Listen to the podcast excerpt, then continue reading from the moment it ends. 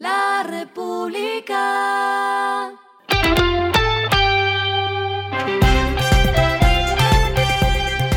Al final de la jornada, esto es lo que debes saber sobre el comportamiento de los negocios, las finanzas y la economía.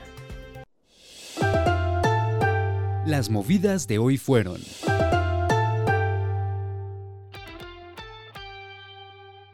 Cementos Argos se sumó a la tendencia de Celsia con el lanzamiento de un programa integral para la creación de valor que incluye destinar 250 mil millones de pesos a la recompra de acciones y un incremento significativo de las distribuciones de dividendos a los accionistas con un monto total de 445 mil millones de pesos.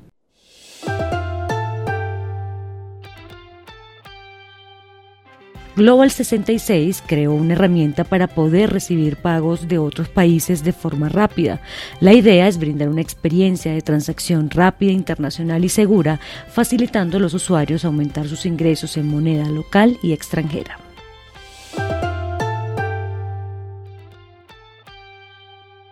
Davon, la empresa colombiana que opera en cuatro continentes en sectores como el agro, portuario y logístico, indicó que representará al país en la edición número 34 de Biofax, una feria mundial de alimentos orgánicos que se desarrolla en Nuremberg, Alemania. Lo que está pasando con su dinero.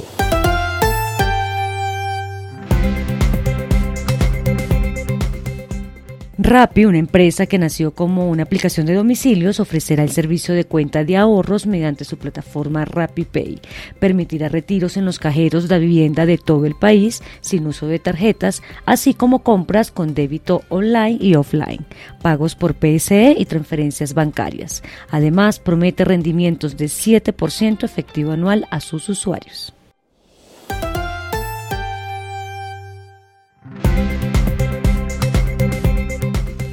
Los indicadores que debe tener en cuenta.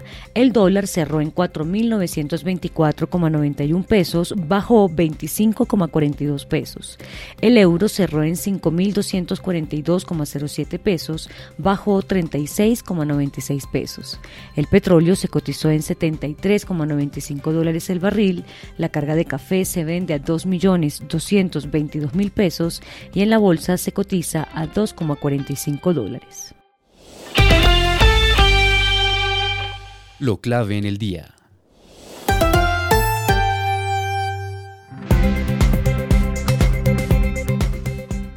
El ministro de Transporte, Guillermo Reyes, anunció esta tarde el cese del paro de taxistas y aseguró que se llegaron a 18 puntos de concertación. Sobre la informalidad, ilegalidad y prestación de servicios no autorizados, Reyes dijo, la regulación actual establece que el servicio público de transporte debe ser prestado a través de empresas de transporte y en vehículos registrados y autorizados para dicho servicio.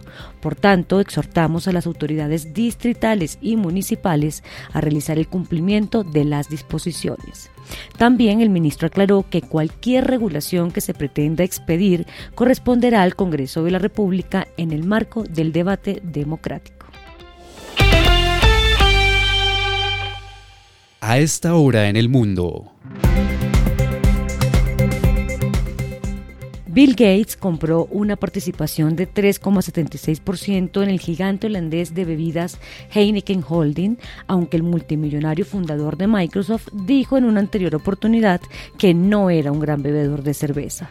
El magnate estadounidense compró 10,8 millones de acciones por un valor de 939,87 millones de dólares a los precios actuales del mercado. Y el respiro económico tiene que ver con este dato. La República. Los premios Grammy Latinos 2023 se celebrarán por primera vez fuera de Estados Unidos desde sus inicios en el año 2000.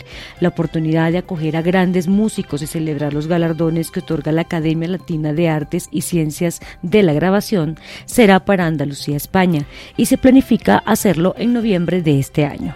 Ya el alcalde de Sevilla sugirió por redes sociales que su ciudad era perfecta para hacer el evento.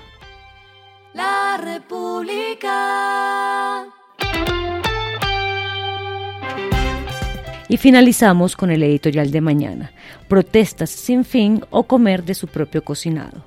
El deporte nacional bien puede ser protestar desde maestros, indígenas, vecinos, taxistas, entre otros. El país tiene una docena de paros diarios que le hacen perder productividad. Esto fue Regresando a casa con Vanessa Pérez.